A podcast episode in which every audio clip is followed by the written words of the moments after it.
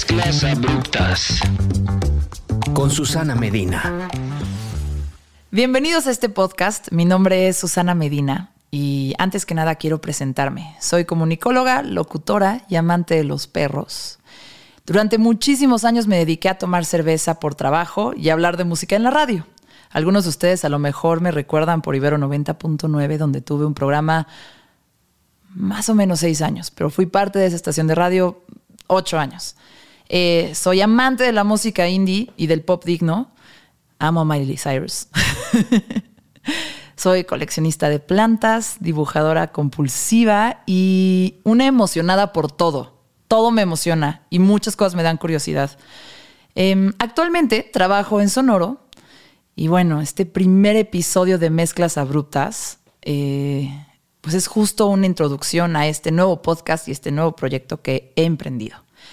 Mezclas Abruptas, además de ser mi nombre de DJ, eh, pues es este podcast. Y al igual que mis sets, este es, este es un espacio donde selecciono temas de manera minuciosa y obsesiva, temas que me apasionan, pero los pondré sobre la mesa en mi estilo abruptamente. Aunque no siempre mezclo con gracia, siempre intentaré hacerlo con buen gusto y traerles invitados que nos transmitan alguna pasión o curiosidad o nerdez o una lección en algo, cualquier cosa. Este episodio sí es un poquito de una lección en algo. Tratándose del primer episodio, quise invitar al hombre más disciplinado que conozco. Y por lo que me estaba contando ahorita antes de empezar a grabar, ya estoy dudando de si realmente es disciplinado, pero bueno. Santi Vaca es corredor, ha hecho muchos maratones y también es escalador. Y el dato así como él se presenta cuando quiere presumir es que es el mexicano más joven en subir el Capitán. El Capitán es esa montaña que sale en el sistema operativo de las Mac, eh, esa como pared de piedra. Eh, y bueno, decidí invitarlo porque para hacer un podcast se requiere muchísima disciplina y constancia y probablemente de algo más. Creo que Santi es alguien indicado y adecuado para hablar de disciplina y constancia. Pero también vamos a hablar de correr, de escalar y también un poco sobre cómo ponerse metas altas, que en su caso es literal.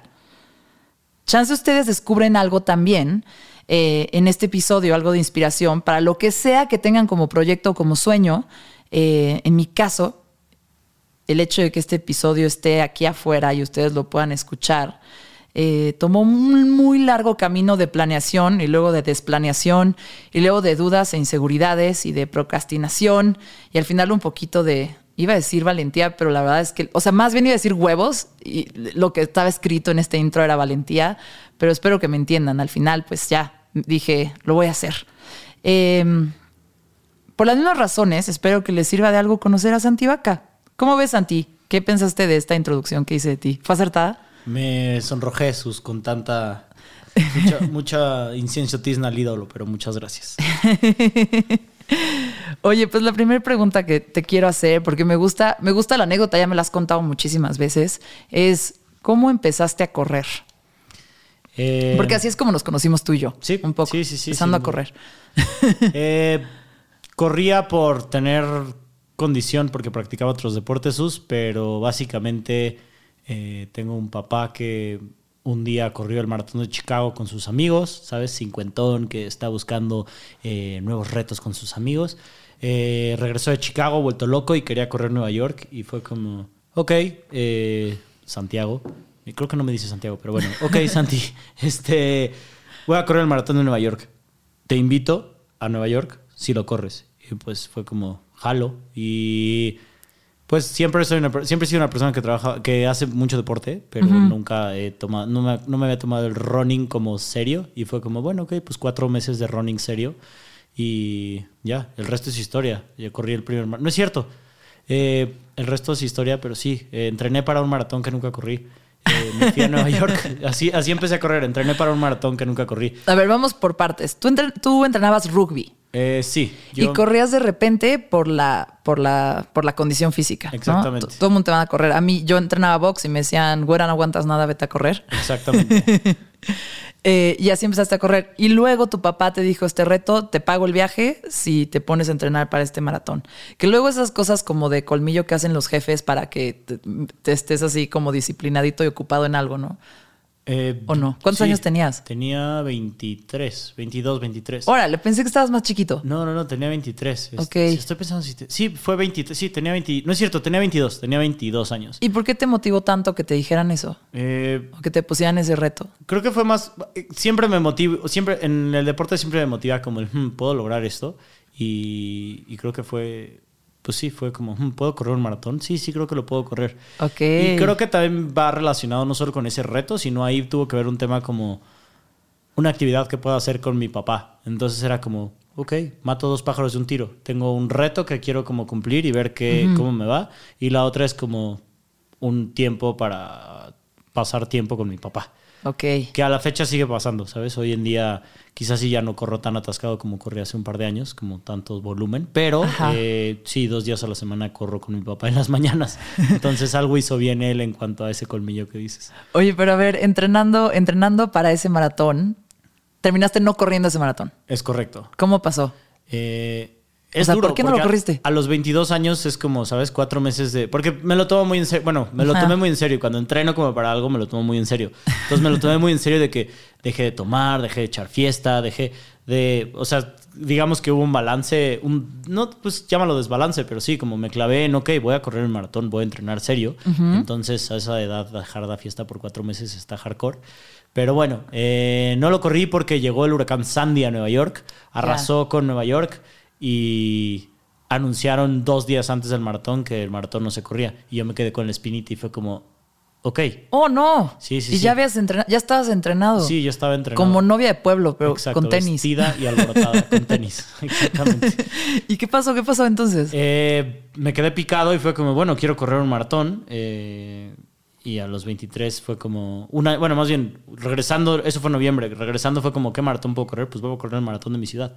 Y me inscribí al maratón de la Ciudad de México y en 2013, justo cuando empezó con eh, Miguel Ángel Malcera, hizo como todo este de que haces las seis medallas, la M, la E, la X, fue el Ajá. primero, entonces tengo la M bien grandota de México y ese fue mi primero. Y sí, este... sí, Pinche Brad listo, ¿eh? Qué buena. lo hizo muy bien, la neta lo hizo muy bien. Esas, o sea, como la gente se metía nada más como para ir por su medalla y las Sí. seis medallas. Creo que lo hizo muy bien. Pero bueno, en fin, eh, corrí México. eh, ¿Tienes las seis medallas? eh, corrí solo la M y la I o la C en maratón. Los medios sí, corrí todos. Bueno, el primer medio, la- el primer año, el medio y el maratón fueron el mismo día, entonces Ok. no corrí el medio, pero todos los demás años ya estaban separados, entonces corrí todos los medios eh, y dos, dos de esos maratones. Y aparte dicen que el, el maratón de la Ciudad de México es de los más difíciles por la altura y por el, bueno, por la altura, para los que corren maratones en otros países. Sí. Pero pues para un chilango da igual, ¿no? No, pero a, a los chilangos también, como que a todo el mundo, o sea, me, me llama mucho la atención la gente que está por correr un maratón por primera Ajá. vez. Es como, ¿y cuál vas a correr? Este, o sea, bueno, hablando como de, sí, corre Chicago porque es fácil, sí, corre Berlín porque es fácil, sí, corre Torreón porque es fácil. Ajá. Me encanta que digan que es fácil porque no es fácil, son malditos 42 puntos. O sea, es en un- todos lados. Es una, ¿qué Ajá. tantas groserías puedo decir? En Todas poco? las groserías Es que una sí. putiza correr cualquier maratón, ¿sabes? O sea, como es una putiza correr cualquier maratón. Que quizás si es, sufres menos, te la compro, pero así como que es fácil otro maratón, no. Eh, pero sí, Ciudad de México tiene como el final, es muchísima subida. eh, lo corren en el último fin de agosto que... Aunque El corras rápido, exacto, aunque corras rápido vas a acabar corriendo como a 20 altos grados al final de tu maratón. En Insurgentes de subida a CU, bueno, ahora es al revés, acaban Sí. en, en el Zócalo, pero en su momento era así. Pero por otro lado es como que es muy, muy, llamémoslo difícil, que es lo que dicen.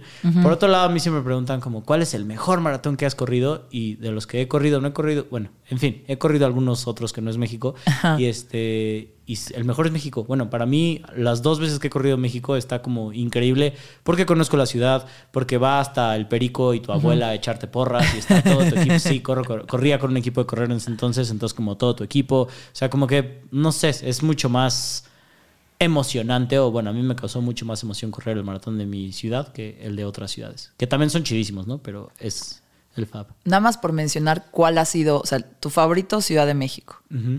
Eh, que aparte se debe sentir como, pues es tu hogar, ¿no? Y es como esta cosa de conquista. Pero uno más que digas, ah, después de la Ciudad de México, este fue el más chido. Es que es trampa porque, ok, este, corrí, o sea, he corrido México dos veces y he corrido Nueva York tres veces. Ok. Entonces, como sí correr un maratón, que la ruta ya está establecida, o un maratón tan establecido como es Nueva York, que ya lo tienen planeado porque sigue pasando de la misma manera desde Y nunca los cambia. 70s. Sí. Ajá.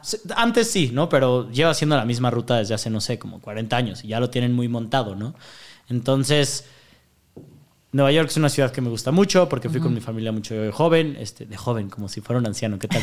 Este, y lo, lo- bueno, lo corrí como, fue, lo corrí con, cuando se canceló, 2012, en 2014 lo fui, lo corrí con mi papá, con mi hermana, con mi cuñado, lo corrimos juntos, entonces como que tiene ese cierto este, valor emocional.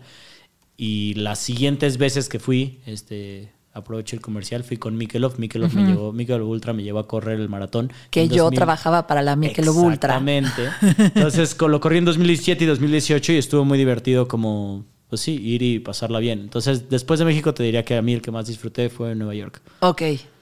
Ese que fuiste con la chela. Ese que fui con la chela, sí. Ok.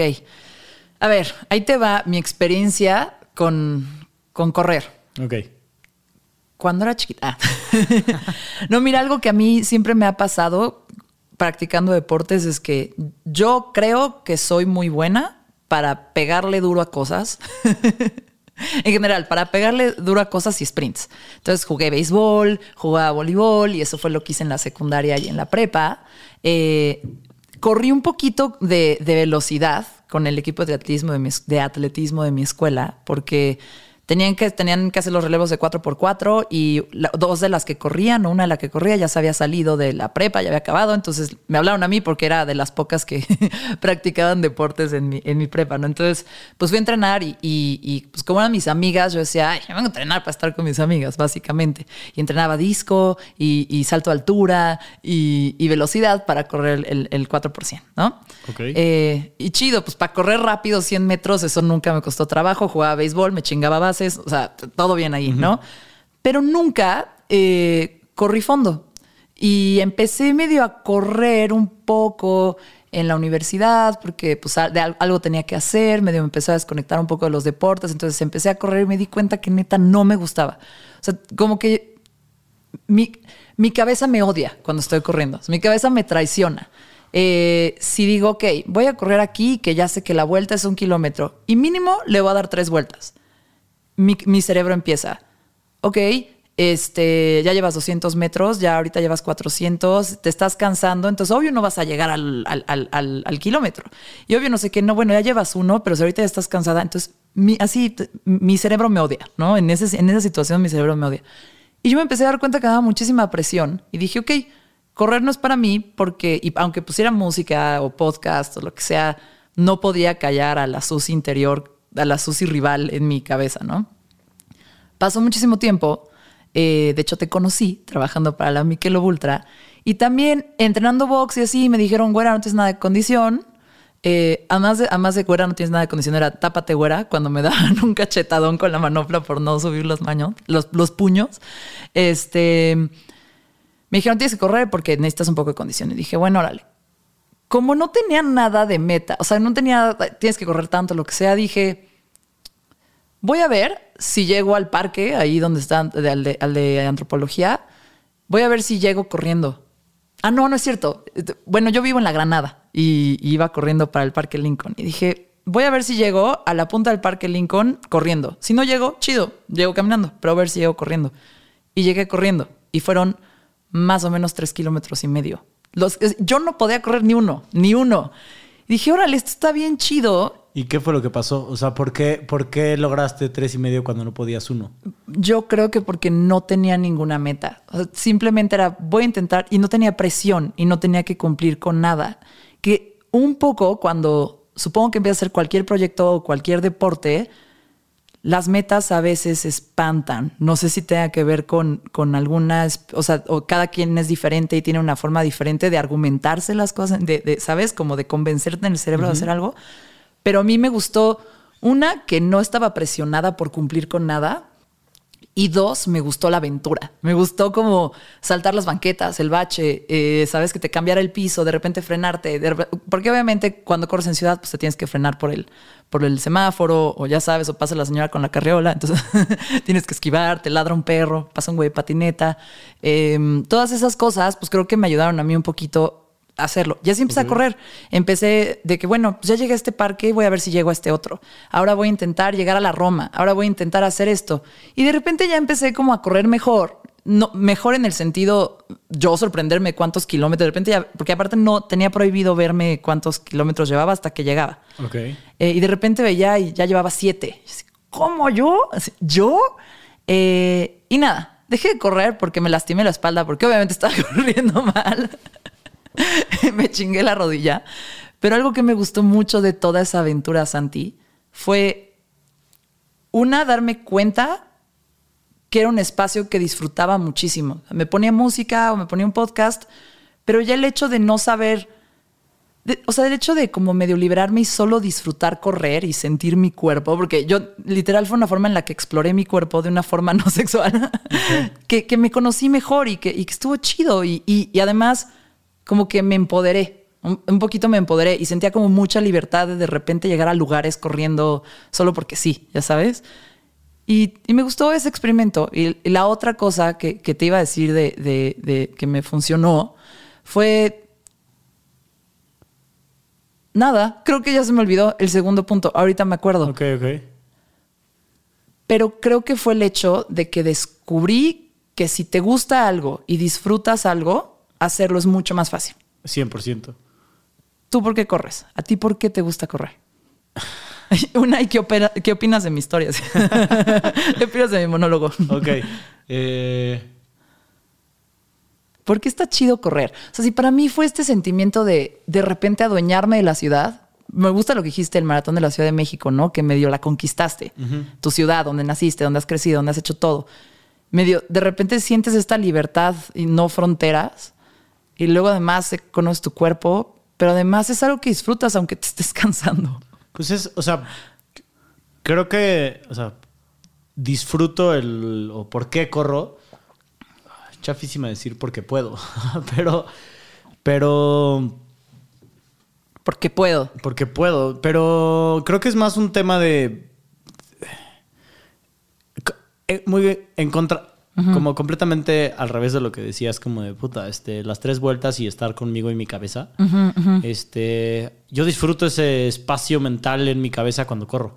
Eh, yo no voy pensando, yo no voy pensando en como faltan 200 metros, etcétera. Simplemente es como voy y corro y mientras que estoy corriendo van a venir pensamientos desde o sea, creo que cuando empiezo a correr, empiezo a pensar como, por ejemplo, que estoy en la chamba y es como, ahí tengo que entregar, no sé, tengo unos entregables de esto, tengo que escribir un entrenamiento para no sé qué, y me empiezo como a estresar, entre comillas. Ajá. Pero después de un ratito de como estar pensando, como que esos pensamientos simplemente fluyen y se van, y vienen nuevos pensamientos, o más bien no vienen pensamientos, y viene como este tema de la meditación activa. Sí. Entonces ese es el ese es el espacio en el que yo puedo estar como zen, no sé. Creo que.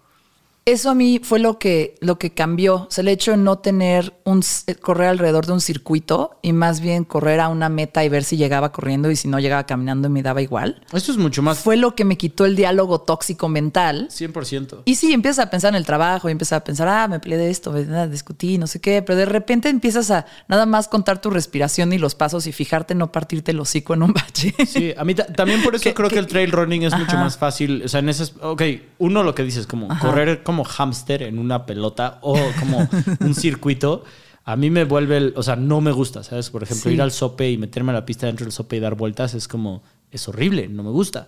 Eh, prefiero como, exacto, ponerme una meta de ir a algún lugar y, y- y ya. Eh, Ya.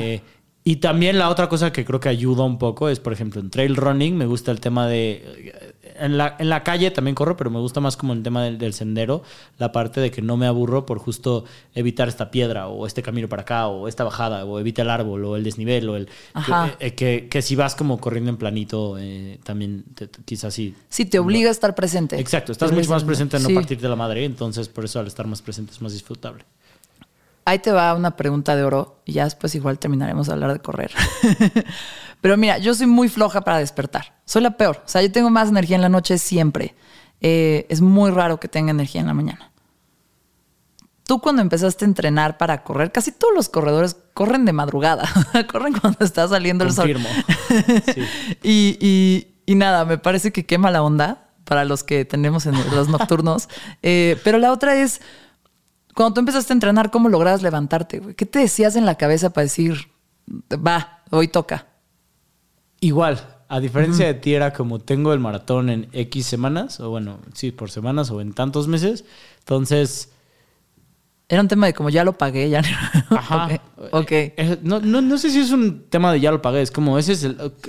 Yo al revés, como muy completamente diferente a lo que tú estás explicando de tus razones. Como yo, si tengo una meta, me es muy fácil como y lo que decías del monstruo, ¿sabes? Como, o bueno, del tamaño de meta enorme, ¿no? Si tengo una meta, la veo como el monstruo enorme, este, y, y, en vez de, y es el tema de domar a la bestia, como tengo esta meta y es este monstruo enorme, entonces para llegar a ella y conquistarla no es como que de un día a otro, ¡pum!, la conquisto, ¿no? Más bien es, la desmenuzo en hitos chiquitos y cumplo cada uno de los hitos.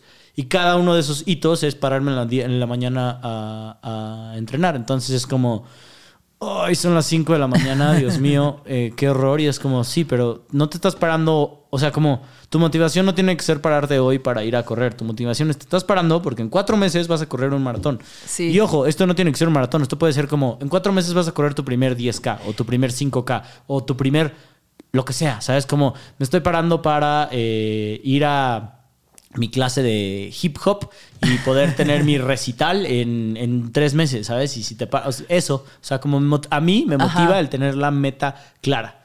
Ok. Eso es lo que a mí me permite como el, oh, me paro y lo hago. Yo que intenté ser corredora y fracasé. Porque se te chingó la rodilla. se me chingó el, sacro. Eh, no, como que una fue, fue, fue, fue muy frustrante porque dije, bueno, voy a intentar correr, eh, voy a entrenar para el medio maratón. O sea, pues ya, si ya corrí ocho, porque lo que es, yo no corría nada, no tengo nada de condición, nada, no aguantaba nada este, de repente me empecé a motivar que con poco lo estaba logrando, ¿no? Entonces cuando dije, órale, va, medio maratón, eh, voy a empezar a entrenar, me lastimo la espalda, me dijeron, bueno, en tres meses puedes empezar a entrenar ya en serio como entrenabas, luego nunca se me quitó, luego vino la pandemia y pues me chingué la rodilla. Eh, eh, mental. Ojo, perdón, si ñoñeo me rediriges a disciplina y todo, que sé que vamos para allá, pero... un error grande que hacen es como empieza, o sea, como la gente empieza a correr y se enfoca en correr. Y creo que como una parte importantísima de la corrida y como no, es estar fuerte. es la fuerza. Entonces, literal, o sea, como está chido tener tus piernas bien mamadas antes de empezar a correr. Entonces, quizás sí como viendo en Susana del pasado que estaba corriendo, quizás si en vez de seguir subiendo su distancia, se debía quedar en sus 3 o 4 kilómetros, pero un día a la semana meterle a sentadillas y abdominales y 100%. Este, desplantes y todo eso. Pues le dábamos al box, hermano, pero no alcanzó. pero bueno, te cuento, o sea, como que eso me dio ese sueño, no es que lo haya dejado ir, pero me gusta correr, pero de repente me di cuenta y dije quiero correr por una meta o quiero correr para solo hacer, esa, hacer algo que sea, hago bien, ¿no? Así de, que hago bien, que puedo aguantar. ¿Por qué? Porque creo que hay que correr en caso de que venga el fin del mundo y el apocalipsis zombie, no te quedes atrás, güey. 100%. Yo creo que no hay que acercar nada. Tú no sabes qué puede pasar. Un día necesitas correr así de que escapar de algo, tienes que traer un poquito ahí. ¿Cuánto puedes llegar de aquí a un lugar lejos de toda la horda de zombies de estos 28 millones de mexicanos? Y yo creo que 10K es una distancia importante. Sí, sí. Es una Entonces, eso es lo que, lo que en algún momento he dicho, ok, voy a retomar ese sueño y voy a correr 10K bien tranquilillos, este, que se acaben y me sienta, ¿sabes? Entera. Eh, que todavía pueda ir a, no sé, al antro o lo que sea, al festival, güey. Em, pero bueno, cortando un poquito la parte de correr, creo que hay varias como conceptos que hemos tocado que a mí me gustaría entender cuál es la definición que tú tienes personal de estas cosas, ¿ok? La primera es fuerza de voluntad. Ok, mi definición de fuerza de voluntad. Eh, mi definición. Ay, siento que voy a sonar muy cursi. Eh, mi definición de fuerza de voluntad es eh, darle prioridad a lo que Santiago del futuro quiere en vez de lo que Santiago del presente quiere. Ok. Esa sería mi, mi como fuerza de voluntad. Y como el ejemplo podría ser como el del maratón, ¿sabes? Como suena el despertador y fuerza de voluntad que necesito para pararme, porque es como, puta, el Santiago de dentro de cuatro meses que corre el maratón de Tokio va a estar súper, súper, súper eh, agradecido con el Santiago de ahorita. Entonces, sí, el Santiago de ahorita prefiere quedarse este, dormido en su cama a esta hora, pero, pero el Santiago del futuro este, va a estar mucho más agradecido con, con- con que sí te pares, no con que no te pares. Entonces, es- esa sería como mi definición. Pregúntale al Santiago del futuro. Todos Sí. pregúntale a su Santiago interior de- del futuro. Sí, sí, sí, como definir qué es más importante en, en- en el, o sea, como el monstruo entero que hablábamos, del- de, de Sí. ese monstruo enorme, ¿ok? Como vas a poder como, ¿cómo se dice slay en, en- en Este, español? Este, aniquilarlo. aniquilar o matar al Ajá. monstruo, si lo vas matando poquito a poquito, que es como esa disciplina de pararte e ir a correr. Que ojo, lo estamos usando como correr porque es el tema que salió y que es a lo que cosa. practico, pero puede ser cualquier cosa en tu vida como que aplique a desmenuzarlo e ir haciéndolo poco a poco. Entonces, li- ligándolo con esa fuerza de voluntad como de pasado a futuro, fu- fuerza de voluntad es como el saber que vas a poder matar a ese monstruo poquito a poquito, si empiezas desde ahorita, este, A pensar en- a pensar en matarlo todo de jalón en el futuro. Ok. Está bien padre eso. O sea, lo que me hiciste pensar es que creo que está chido cambiar las definiciones que tenemos de estos conceptos. Ahorita te voy a hablar de seguridad en ti mismo y pasión y otras cosas, pero creo que está bueno cambiar las definiciones que tenemos de esos conceptos porque a veces son definiciones bien tóxicas. O sea, ahorita que estabas dando tu definición de- del Santi del futuro, yo estaba pensando que para mí la fuerza de voluntad tenía que ver mucho con huevos pero gratuitos, o sea, de ten huevos siempre todo el tiempo y eso es muy cansado.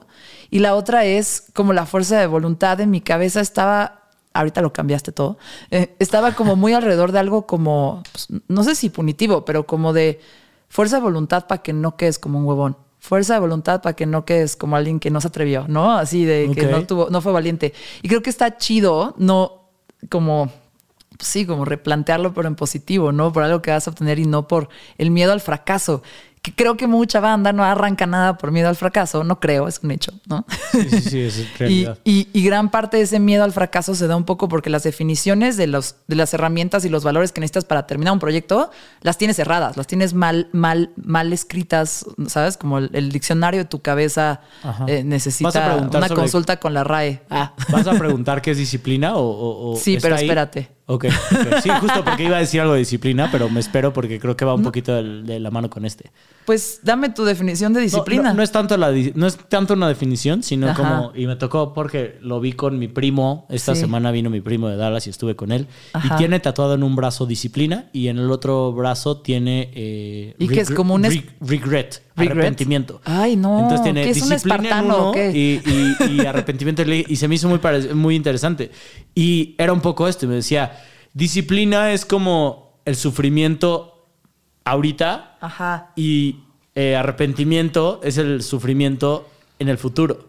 Entonces ahorita quizás sí es como, "Oh, me tengo que parar, pero en un futuro es como, "Oh, no me paré. Ok. Entonces tú decides en qué momento sufrir, ¿sabes? Es, es otra manera también de ver lo que está como Pero es lo que te digo- brusca. Pero es lo que te digo, como pues de- prefiero ahorita este, los huevos que decías, porque a futuro voy a poder algo, a arrepentirme en un futuro de, ay, Ah, no lo chido. hice. Sí, sí, Entonces sí. en vez de arrepentirme, o sea, en vez de sufrirle en un futuro porque no lo hice, mejor lo sufro ahorita y en un futuro no lo sufro. Santi, hay gente que le gusta la onda más militar eh, a la hora de hacer un proyecto, a la hora de entrenar, por ejemplo. O sea, yo tengo amigos que vamos al gimnasio y me dicen, no, es que a mí me encanta que me grite el gimnasio, el, el- el- el- el coach, y me encanta que me digan, que me traigan en chinga. Y a mí no, la verdad no. A mí me gusta que me enseñen, que, que- que sea divertido, que me entretenga, que. O sea, a mí me gusta mucho disfrutar el, el proceso.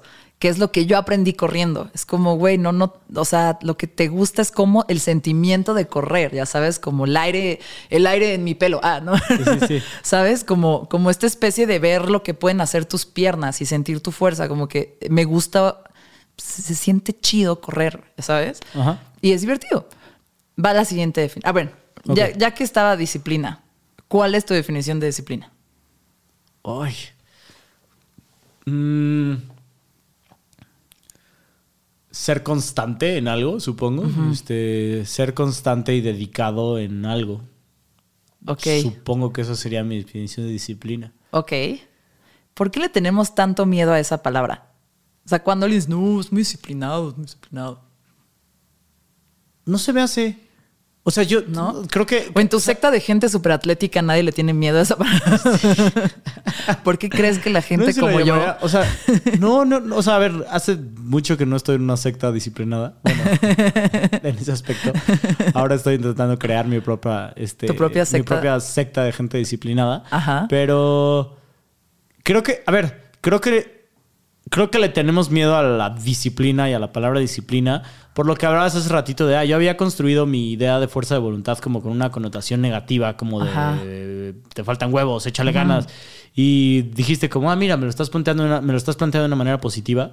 Creo que, creo que gran parte es por eso, como el ejemplo que te podría dar, y de nuevo regreso al deporte porque estamos hablando de esto, pero Sí. el ejemplo que te podría dar es como, ¿por qué no ves la disciplina como, o sea, como, ok, está el coach eh, que Ajá. dijiste que te choca de ciclo o de donde sea, que te grite y te dice, venga Susana, una más, una más. Y es como, Sí. Cálmate, güey, si de por sí me está costando trabajo venir al ejercicio, ¿para qué quiero a alguien que me grite? háblame no? bonito, cabrón, y Entonces, en vez de verlo como, o sea, como, en vez de ver la disciplina como Ajá. el coach estricto que te está gritando, ¿por qué no ves la disciplina como tu compa que te invitó a correr 5K de Gandhi a un lugar en Polanco que te platicó todo el tiempo? Ajá, o sea, como- tú.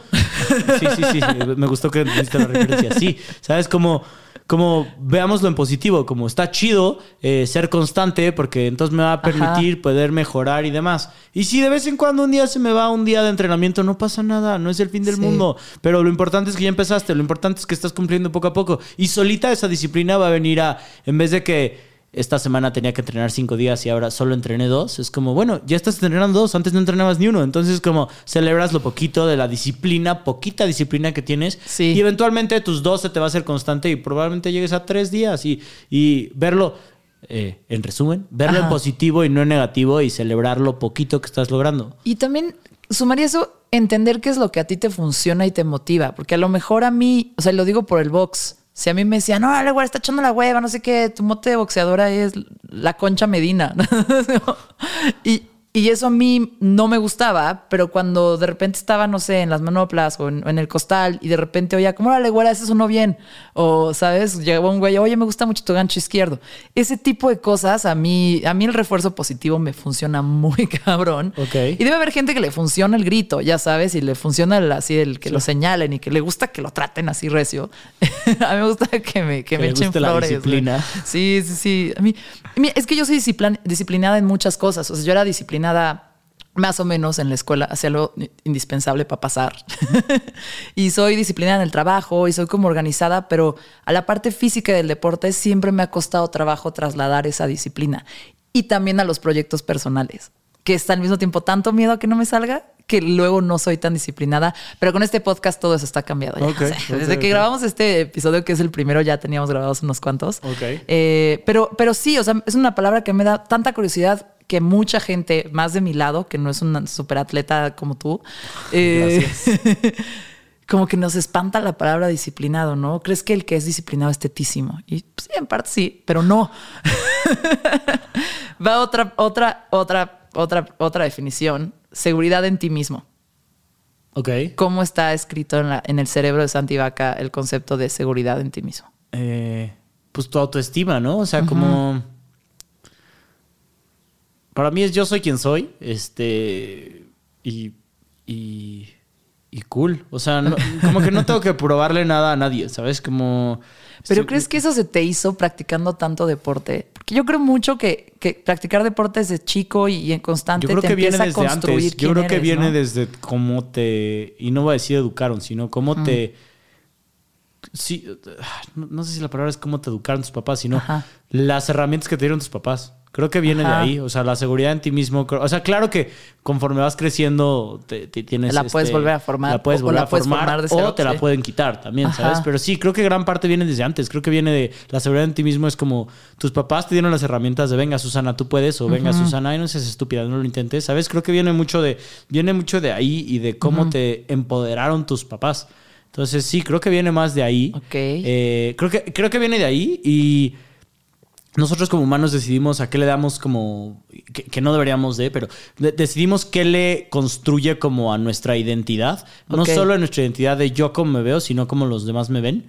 Entonces es como, ah, mira, si esto le construye a quién soy yo, esto me define, entonces hace que yo eh, aparente esto hacia los demás. Entonces eso me da la seguridad que hago. Entonces, eh, no sé, eh, correr. Entonces la gente piensa que Santiago corre, entonces Santiago tiene que correr duro, entonces Santiago le pone peso a eso eh, y eso le da seguridad en sí mismo, pero después es como, pues no, Santiago es mucho más cosas que solo corredor, ¿sabes? Entonces es como, corro por disfrutar y mi seguridad tiene que venir como de mi interior y no de como correr o de etcétera. Ajá. Creo que me perdí. No, no, de los aplausos que vengan por fuera, ¿no? Exacto, la seguridad tiene que venir de como lo que, o sea, como si dejamos que las cosas nos definen, como que a mí la corrida me defina, entonces tengo que estar como corriendo duro y entonces este, no voy a poder como estar seguro de mí mismo porque si no corro duro, entonces ¿qué van a pensar los demás?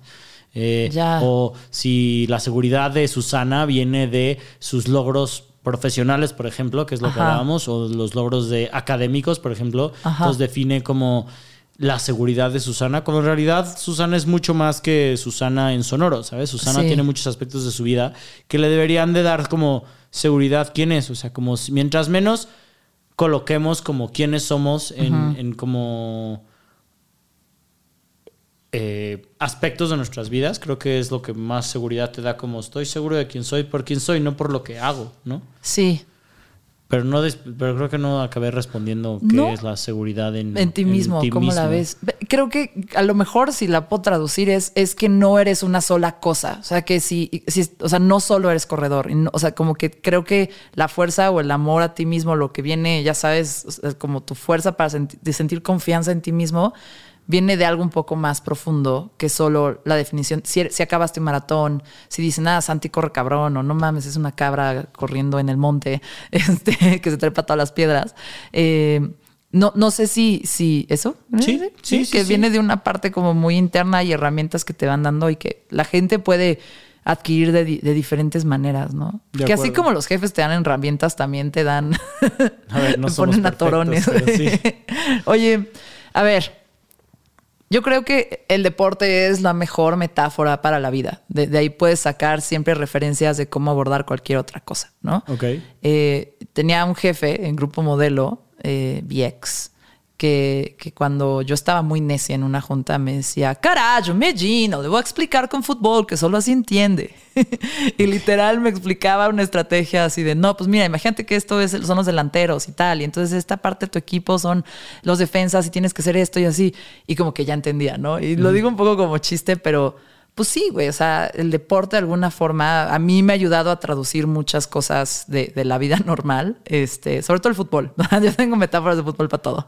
Em, tú, en los deportes que has practicado, em, estos conceptos de los que acabamos de hablar, de, disciplina, de seguridad en ti mismo, de fuerza de voluntad y de otras cosas que apliquen en, en tu carrera corriendo o escalando, ¿cómo ¿Cómo aplicaban otros aspectos de tu vida que no eran hacer ejercicio? Repíteme la pregunta, perdón. O sea, esas cosas que tú aprendiste del deporte, ¿cómo te han ayudado o cómo las has usado en otros aspectos de tu vida? No sé si el profesional o a lo mejor en las relaciones, no sé, ¿sabes? Pero hay algo que tú traes como de haber entrenado tanto por correr que lo apliques en, en otros proyectos que no tienen que ver con deporte. Pues supongo, o sea, como lo que decía del monstruote y ir haciendo poquito a poquito, pues creo que también es, por ejemplo, eh, lancé mi marca de entrenamiento de escalada, ¿no? Sí. Y entreno gente para escalar, va, escalar mayormente, porque ah. sé mucho más de eso, pero también entreno gente para correr, ¿no? Ajá. Este, y, y algo que me di cuenta es como lancé esto y fue como, ya que lo lancé, fue como mierda, tengo que hacer las redes sociales, mierda, tengo que entrenar a la gente, mierda, tengo que ahora aprender un poco más como de psicología del deporte, ahora tengo que aprender un poco más de fisiología de no sé qué. Entonces como todo fue como abrumador y fue como, fuck, ¿cómo, cómo le hago? Y es lo mismo, es el monstruote y es como, bueno, empieza con algo, ¿sabes? Empieza como poquito a poquito a hacer cada una de las cosas que tienen que hacer y como que ahorita creo que va avanzando poco a poco y ya tengo más o menos como el cómo manejarlo. Pero sí, al principio fue como abrumador el monstruote y cómo lo vas conquistando poco a poco. Creo que eso, creo que esa parte me funcionó bien. Ahorita quiero entrarle lleno a lo de la escalada, pero antes de eso, ¿te dio más miedo o igual de miedo eh, cualquiera de tus retos como deportista el hacer tu propia marca? Mucho más miedo a hacer mi propia marca. Sí, 100%. O sea, como un reto deportivo jamás me... O sea, sí me dan miedo. O sea, sí, claro que te pones nervioso, ¿sabes? La noche antes de un maratón o de un ultramaratón, como antes de irte a dormir, es como, "Ay, ¿qué va a pasar mañana? Pero, pero, pero, pues es un nervio y ya. En cambio, como lanzarte a tu proyecto personal, como lo dijiste ahorita, como Sí. lanzarte en tu proyecto personal es, es, es, es- es más intimidante, no sé por qué. Sí, Sí. sí, sabemos por qué, por el miedo a fallar, ¿sabes? Tienes Sí. miedo a fallar. Entonces, en vez de tener ese miedo a fallar, como, es como, güey, inténtalo, cágala y de ahí aprendes y vas avanzando. Pe- pe- Pero, ese cagarla es terrorífico. Pues sabes que creo que es la percepción, supongo que, mira, yo, yo tengo esto comparado con el béisbol, pero mi, mi coach de bateo, el chango, eh, me decía mucho que cuando estábamos en la jaula entrenando era el momento para corregir el codo, el tobillo, la cintura, ¿qué hiciste? ¿Dónde acabó el bat? Todas esas, ¿cómo sacaste el bat? ¿Cómo sonó? Tenía un entrenador que me decía, tienes que buscar que suene así para saber que, le- que fue un buen hit. Eh, esas cosas las piensas entrenando. Y cuando llegas al juego, no piensas en eso, solo juegas. Y estás un poco como confiado en el entrenamiento que ya traes. Obviamente antes de un, de un maratón, pues tienes el nervio, pero estás confiado en que traes tu, tu entrenamiento y que ya vienes preparado y que Sí. ya medio, ya corriste esos kilómetros antes. Entonces, pues, ¿sabes? Solo ahí, pues es casi, casi, me imagino que es, pues, volverlo a hacer, ¿no? un poquillo, lo poco que ya llevas practicando. Pero pues sí, en los proyectos personales de repente es como, es- sentimos que no traemos el entrenamiento, que sí lo traemos, pero... O probablemente Ajá. no lo traes y no importa. Y O lo tienes lo- haciéndolo. Lo, lo- lo vas a obtener haciéndolo, ¿sabes? Como vas a aprender de en la marcha. Como, perdón, como la vida. ¿sabes? Como la vida. Sí, sí, en la vida, en la vida se aprende sobre la marcha y punto. Oye, me encanta el de, el de, el de construyendo el avión mientras lo vuelas. Pues sí, literal. esas metáforas godines. Sí, sí, sí. Oye, ahora sí. Antes de hablar de tu escuela de escalada y cómo empezaste en ese deporte, me gustaría hablar de cómo empezaste en ese deporte, porque sé que hiciste un salto de, de tu vida Godín, porque tenías también algo de vida Godín, Es correcto. al entrepreneurismo. ya. Sí, sí, sí. entrepreneurismo, ¿viste cómo lo dije? Y güey, o sea. Bien abrupta tu mezcla, Bien pero- abrupta mi mezcla. Entrepreneurism. Oye, eh, pero hiciste como este salto que pues requiere huevos, muchos. eh, pero sobre todo, eh, pues requiere sentir muchísima pasión por esa cosa a la que ahora te vas a dedicar y vas a intentar hacer crecer. ¿Tú ¿Cómo empezaste a escalar? Fines de semana eh, en Valle de Bravo, un amigo me invitó. Él lo hacía de una manera muy amateur y yo creo que lo sigo haciendo de una manera muy amateur. Pero bueno, Ajá. un amigo lo hacía como muy recreacional los fines de semana y me invitó y lo probé y fue como, wow, esto está muy divertido. Ajá. Y ¿Por qué está divertido? es, ok, la escalada tiene este aspecto chidísimo que, o sea, como tiene el aspecto físico, te reta como físicamente porque estás como apretando cosas para no caerte. Ajá. Eh, pero tiene este aspecto mental muy fuerte como de supervivencia. O sea, como que. Sí, yo ya escalo y entiendo que estoy amarrado. Este, a ver, como para Pero ningún aquí. deporte sientes que te vas a morir. O sea, bueno, O si sea, sales a jugar tenis, no, no, no, no sientes que te vas si a morir. fallas, si fallas el saque no sientes que te vas a morir. Si, si, Ajá. si, si en el box, este, bueno, más bien en el tenis, el, el Sí, en el ejemplo box del sí tenis. puede ser que en sí. El, en el box sí te centra bien Tyson en el- en la Sí, mandíbula, sí, sí. quizás sí te mata, pero eh, pocos van a sentarse No, se en un trepen con cuadrilátero Tyson, con Tyson. sí. Pero bueno. eh, tiene este aspecto de como es una pared vertical de Ajá. 30 metros, 50 metros, lo que quieras. Y sí, entiendo ya, como mi cabeza ya está como muy amarrado el si te caes, te cacha la cuerda. Ajá. Pero, pe- pe- pero el, el- el objetivo de como escalar algo en como una dificultad que, que literal llevas tu cuerpo a que cuando vayas al siguiente agarre, pues no tengas la fuerza o la resistencia para caerte y te caes. Caes y te cache la cuerda, pero, pero, pero como mentalmente o como instintivamente sientes que te mueres, porque entonces literal llevaste tu cuerpo a un máximo, máximo, máximo, que el, el- el fallo es, no es la muerte porque te cacha la cuerda, pero el fallo es caerte, ¿sabes? Como llevaste un... O sea, es muy, es muy tangible el, el llevar tu cuerpo al máximo en la escalada porque te caes y la, Sí. y la cuerda te cacha. Entonces, ese aspecto como de... po- ojo, llevar tu cuerpo al máximo hasta caerse. Ajá. Eso yo creo que no lo logras en la escalada, honestamente, hasta que llevas varios años haciéndolo. Porque antes de llegar al fallo, pues dices como, ténsenme, este, ya, hasta aquí. Ajá. ¿Sabes? O sea, como toma muchos años el poder llevar tu cuerpo a como realmente este, escalar hasta el fallo, que ya sabes que la cuerda te cacha, que ya sabes que todo el equipo ¿El fallo qué es? El fallo es caerte. O sea, literal es llegar al siguiente agarre y no poder sostenerlo o cerrarlo, porque pues ya no tienes la fuerza para, para cerrarlo. Y ya y decir, "Bye, caerte, me suelto". caerte, ajá. Y te- tú No te- te- es que no te sueltas, en realidad lo intentas agarrar y ya no tienes la fuerza para agarrarlo. Como, Ya. como si estuvieras haciendo eh, lagartijas, pues cuando ya no puedes hacer esa última lagartija, Sí. pues te vas a caer al Sí, piso sí, y tu cara cae en el piso. Ese fallo es, o sea, sí, hablando del fallo, es como esa última lagartija es, ay, me caí y me azoté mi cara contra el piso. En la escalada sería como, pues sí, te caíste y la, la cuerda te cacha, caes al vacío. Esa sensación de llevar tu cuerpo a ese límite es tan tangible en la escalada que es tan única y tiene el aspecto físico y tiene el aspecto mental de me estoy cayendo, Ave María Purísima, me estoy Ajá, cayendo. ajá. Entonces esa ¿Así combinación... dices de- Ave María Purísima? Eh, eh, sí, algo así. Este, no, no, no, creo que no digo nada. Pero, pero el susto, ¿sabes? O sea, El como, susto. como el físico y el mental al mismo tiempo, poder llevar como eh, a ese límite tu cuerpo y tu mente, pues yo no lo he encontrado en ningún otro deporte. Ok, Entonces, hermoso. sí, eso. Ahora, pre- o sea, así entiendo yo en términos muy mortales. Todavía falta que me enseñes a escalar, pero en términos muy mortales. eh, pues hay banda, o sea, la mayoría de la banda que escala, escala con estas como, así le voy a llamar, grapitas que van poniendo en las rocas, ¿no? Se van haciendo como estas cadenas. Entonces, si te caes, estás agarrado de una de esas cadenitas. Es correcto, sí.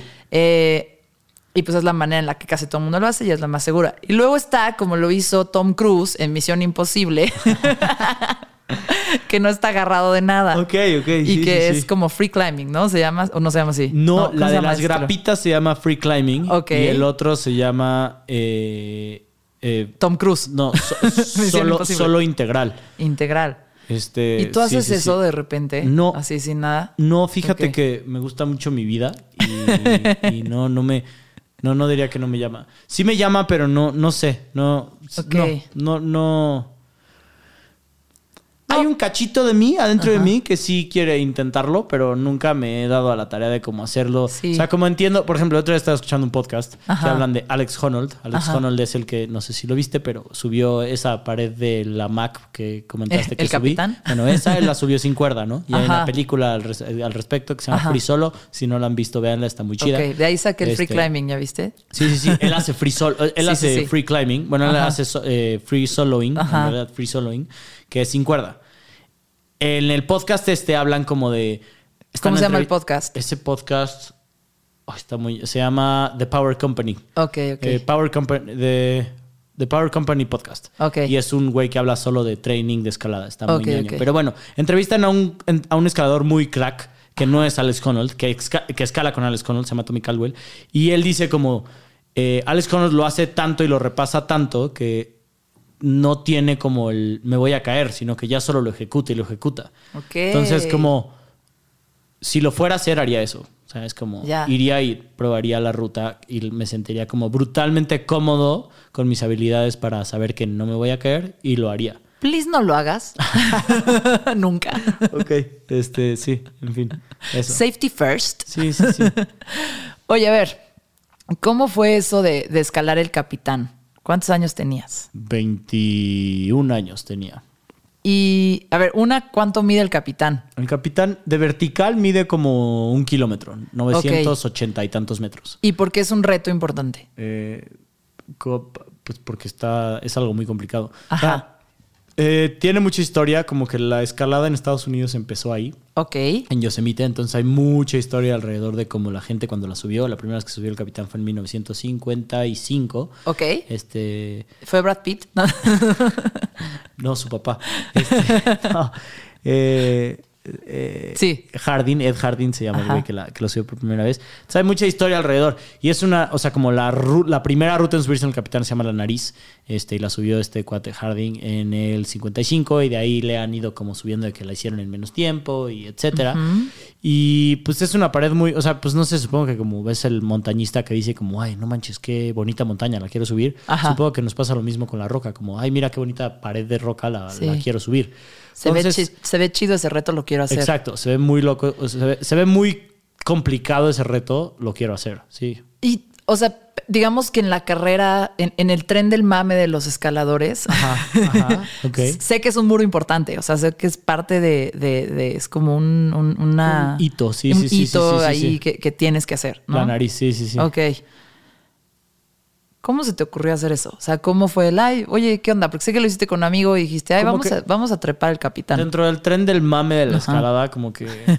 es que creo que dentro del tren del mame de la escalada, como que sí está. O sea, como. No sé si me estoy quitando crédito, pero sí. O me lo estoy dando, no sé. Está hardcore subir el capitán. O sea, como. Sí. Creo que requieres. O sea, como. Hay otras disciplinas de escalada. Ajá. y no voy a entrar en ellas, pero hay otras disciplinas de escalada que literal solo ponerte mamado es muy fácil y hacer cierto grado, cierto nivel, cierta dificultad. Es como no fácil, pero, pero si sigues un cierto entrenamiento es muy lograble. Ajá. Creo que el capitán tiene como un aspecto, una complejidad de como logística, de riesgo, de saber Ajá. usar un chingo de equipo, eh, saber moverte en la pared. Este. Entonces no solo siento que tienes que tener la parte de la mamadez, sino también Ajá. tienes que tener una cierta experiencia y como lo dijiste hace rato, un chingo de huevos, la neta. Ajá. Entonces como... O sea, pues al sí. final estás en la naturaleza, ¿no? Y puede haber como estas variables impredecibles. O sea, no es, ah, voy a levantar 100 kilos. Siempre, o sea, sabes, Ajá. más o menos vas a levantar 100 kilos con el mismo físico que estás entrenando. De pero aquí es, ¿qué tal si vuela un pájaro cerca? O si, Ajá. sí, exacto, o si te cae una piedra de arriba. Sí, En o tu amigo te tira polvito en los ojos. Exacto. Entonces, como, como toda esa parte de como de oral, es un reto como serio de que puedo poner mi vida en peligro, como eh, el factor aventura, ¿sabes? Como el factor aventura, sí, sí estoy escalando, pero también está este factor de que pueden salir cosas mal allá arriba y, y tienes que lidiar como el no sabes qué va a haber aquí a la vuelta de la esquina, entonces tienes que poner Sí. atención, como estar muy presente en el momento. Este es, me llama mucho. Entonces, supongo que fue como, güey, ¿qué pedo con ese reto? Está, está hardcore. Pues intentémoslo. Sí, sí, sí. Oye, ¿y ¿cómo era tu entrenamiento? O sea, ¿cómo- eh, desde el momento que decidieron empezar a... O sea, ¿cuánto tiempo antes se prepararon? Como ocho meses. Ocho meses. Más o menos como ocho meses. ¿Y cómo es su entrenamiento? O sea, si rápido es que me dijeras, no, mira, pues corríamos diario tanto, luego subíamos aquí a Arajusco. O sea, que, Fue, más, o sea, como escalaba en un gimnasio entre semana, dos o tres veces entre semana iba al gimnasio a escalar. En ese entonces no entrenaba, simplemente escalaba. Quizás así después hacía, qué loco. así En ese entonces no tenía ni idea de lo que era entrenamiento como hoy en día. Hoy, hoy en día todo el mundo entrena, pero en ese entonces como que entrenar era algo muy raro. Sí había quien los hacía, pero los veía raro. Este, iba al gimnasio y escalaba, that's it. Ajá. Y los fines de semana nos dedicábamos a ir y hacer las maniobras que te cuento. O sea, por ejemplo, para subir tienes que, ¿sabes? Vas a estar cinco días ahí arriba, tienes que subir cinco días de agua y cinco días de comida y Ajá. todo eso. Entonces, todo eso lo subes en una maletota que le llaman marrano. Es subir el marrano con un sistema de poleas, montar el sistema de poleas y como subir con tu peso esa bolsa que pesa más que tú, porque pues al principio tiene todo el agua tuya y de tu compañero y su agua y su comida y eh, tu sleeping bag y tu suéter y las, en fin, todo Sí. eso.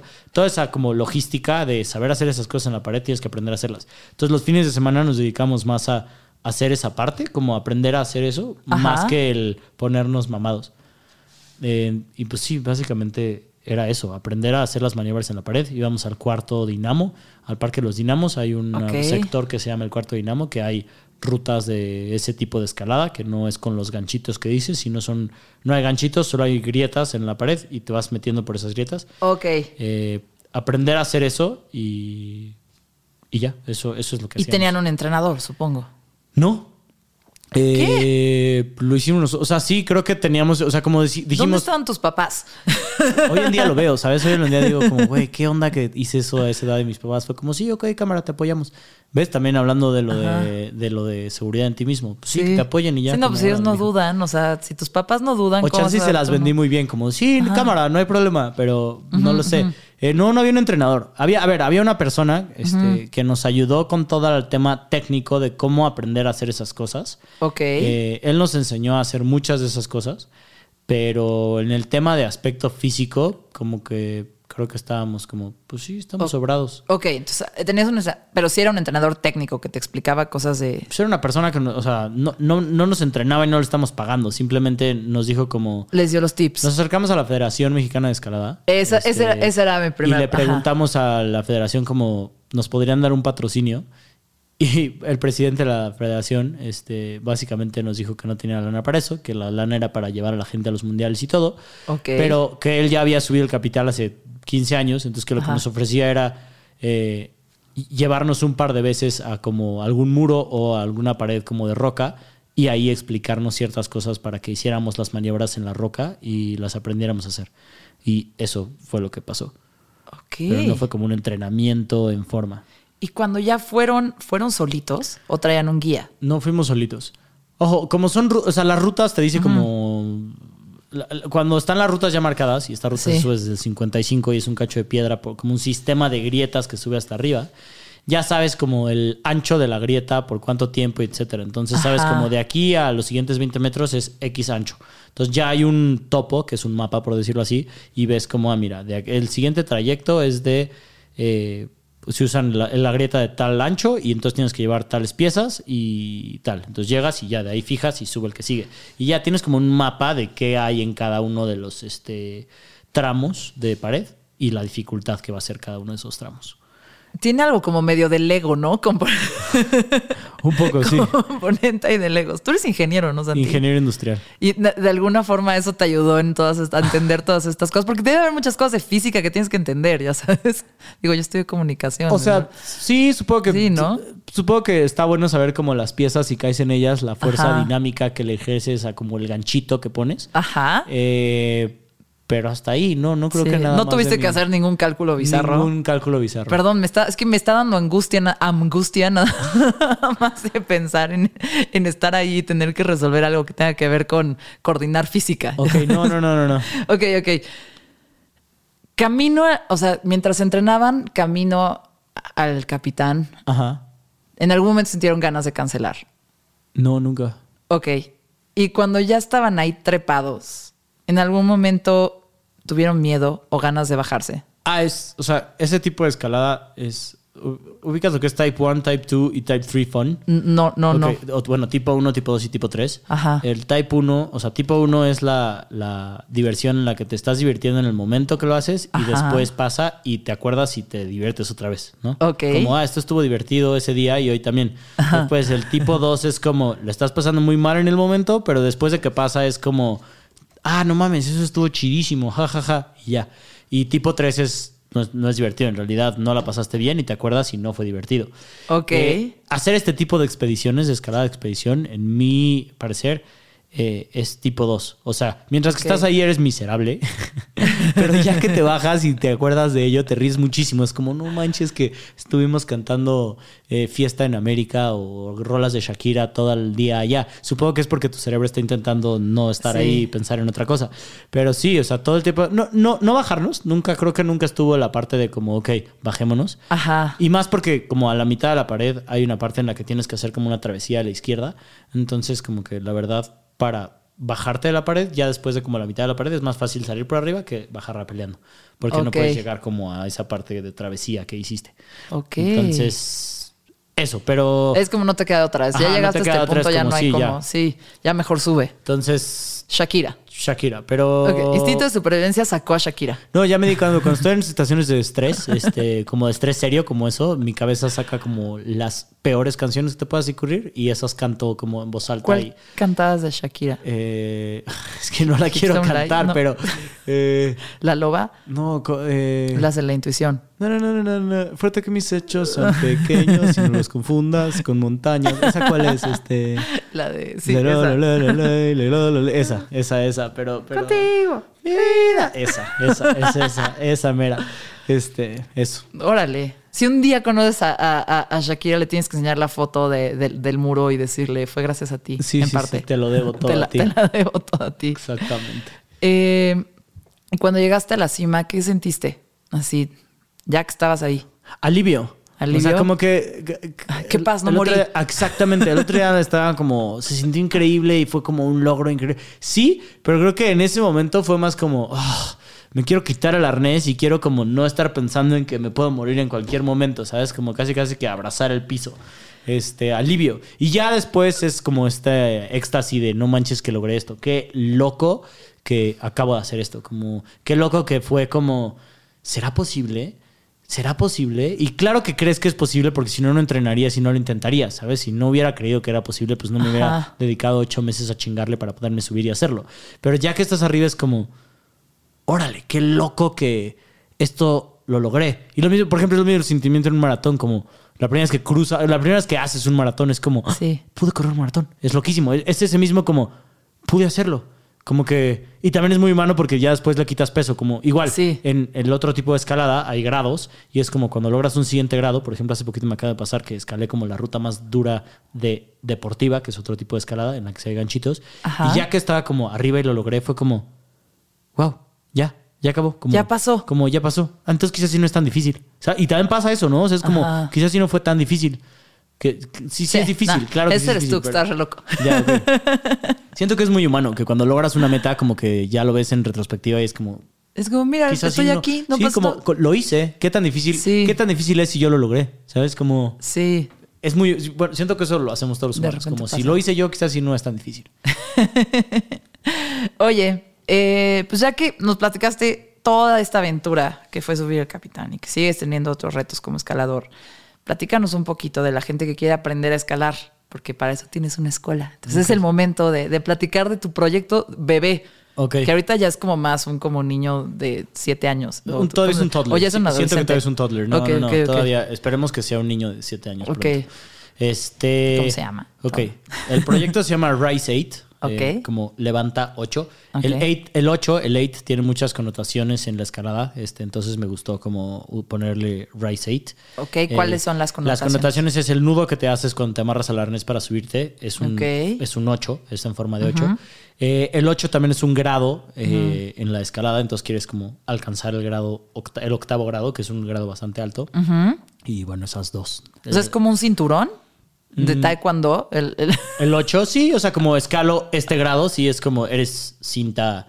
eres- Ajá. así como, ¿qué cinta eres? Eres cinta negra. Me pasa mucho que cuando estoy en el gimnasio entrenando me dicen, ¿y tú qué grado eres? Es como, eh, es que, Pero ¿qué cinta eres? Es ¿Son supongo. metros? Eh, no, es la dificultad en la que se le asigna a las Oh, rutas. O sea, a las rutas se les asignan grados, entonces por decir algo son... Ay, no. Hay un comité Exacto. mundial de No hay un escaladores comité, que simplemente dicen, es "Mm". como un consenso de la gente. También puede Ajá. llegar a ser muy subjetivo, pero sí hay un Sí. consenso y es como, esta ruta es... Para no entrar en dificultades, ahorita Ajá. vamos a decir como 1, 2, 3, 4, 5. Esta ruta es 1 y esta Ajá. ruta es 3 y esta ruta es 4. Entonces sí, entonces todos la escalan y dicen como, ah, sí, sí es 3. No, yo creo que es 4. No, no, yo creo que es 2. Entonces conforme más gente la escala, más consenso hay y ya queda en el grado que quieren. Entonces, pues eso. Pero bueno, regresando a Rise 8. En tu negocio. Entonces, mi Ajá. negocio se llama Rise 8 y básicamente yo que decía que no entrenaba entonces, llevo escalando un chorro de años, pero digamos que en los últimos como tres años me he clavado mucho en el tema de entrenar, porque siento que ya lo llevaba haciendo tantos años que estaba como muy estancado en el mismo nivel. Sí. escalaba fuerte, pero quería escalar más fuerte. Entonces me clavé un poco en estudiarlo, este, como estudiar sobre entrenamiento. eh, y me entrené a mí mismo un rato. Después un par de amigos eh, como cercanos me dijeron, oye, este, veo que te estás entrenando, ¿me entrenas? Y empecé a entrenar gente y ya después digamos que brinqué de el ser godín al entrepreneurismo. Entrepreneurismo. Exactamente. y este. Y pues ya eh, recreé mis redes sociales, estudié, toda- seguí estudiando más en forma y todo, y actualmente entreno eh, a 20 personas este, para Cool. escalar. Y entreno gente de todos los niveles. Entonces, entreno un par de amigos que escalan más fuerte que yo, ¿sabes? Como, pues sí, que escalan, está chido. Eh, y tengo un programa como súper armado. O sea, a cada persona le doy un programa personalizado. Eh, hablo con ellos como en dónde están en su escalada, cuál es su experiencia, cuál es el nivel que escalan, qué es lo que quieren hacer. Entonces, con base a como dónde estás y cuáles son los objetivos que quieres lograr, yo te escribo un plan de entrenamiento este, para lograr tus metas y pues te doy seguimiento semanal como por WhatsApp o por la aplicación. Tengo una aplicación en la que entreno gente en España, en Guadalajara, en Aguascalientes, en Mérida. En cualquier eh, lugar aquí. donde estén escuchando Exacto. este podcast. Si hablan, sí, exacto. Donde sea que escuchen este podcast, los puedo entrenar de manera remota. Eh, ¿Y cómo es, cómo es la página y las redes sociales? eh, Rise8. Ok. a- Arroba Rise.8 en Ok, Instagram. Ahí me, me buscan y desde ahí los busco. y tu arroba en el Ah, Instagram. mi arroba en el Instagram es arroba sanbacate. Sanbacat. Este, así es. Cualquiera puede escalar. Exacto, sí. ¿Sí? Sí, sí. Sí, yo creo que O sea, cualquiera ¿me puede confirmas? escalar. Sí, 100%. Confirmo que cualquiera puede escalar. Y es menos lesivo que la corrida. Ok. Y te pone, te o sea, como es un ejercicio muy completo. Sin duda creo que es un ejercicio súper completo. Y es más divertido que ir a jalar pesas al gimnasio, sin duda. Así- sí, todo es más divertido que eso. Y correr en círculos. Sin duda.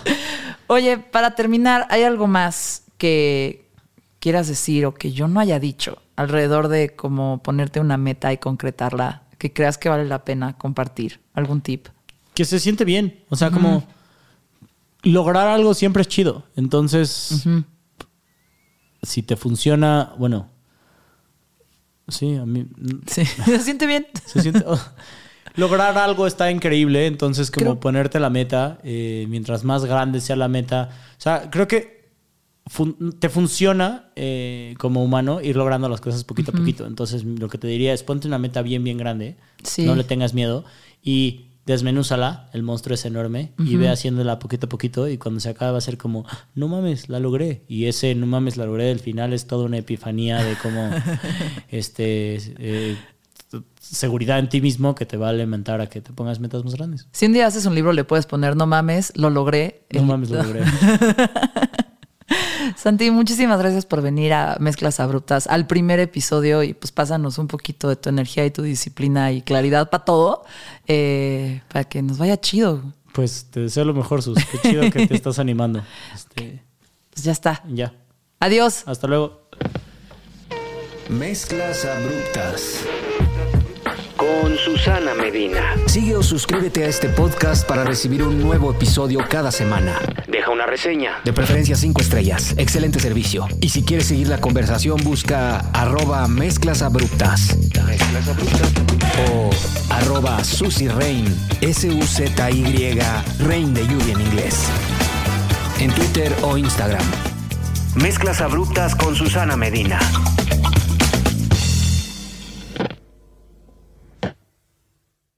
Hola a todos, es Dani Di Giacomo, la voz de Deja el Show. Tu espacio para tener conversaciones no convencionales y salir un poco de lo mismo. Todas las semanas tenemos un episodio nuevo, así que deja de aburrirte mientras manejas, cocinas, limpias o haces ejercicio. No te pierdas Deja el Show en todos los jueves.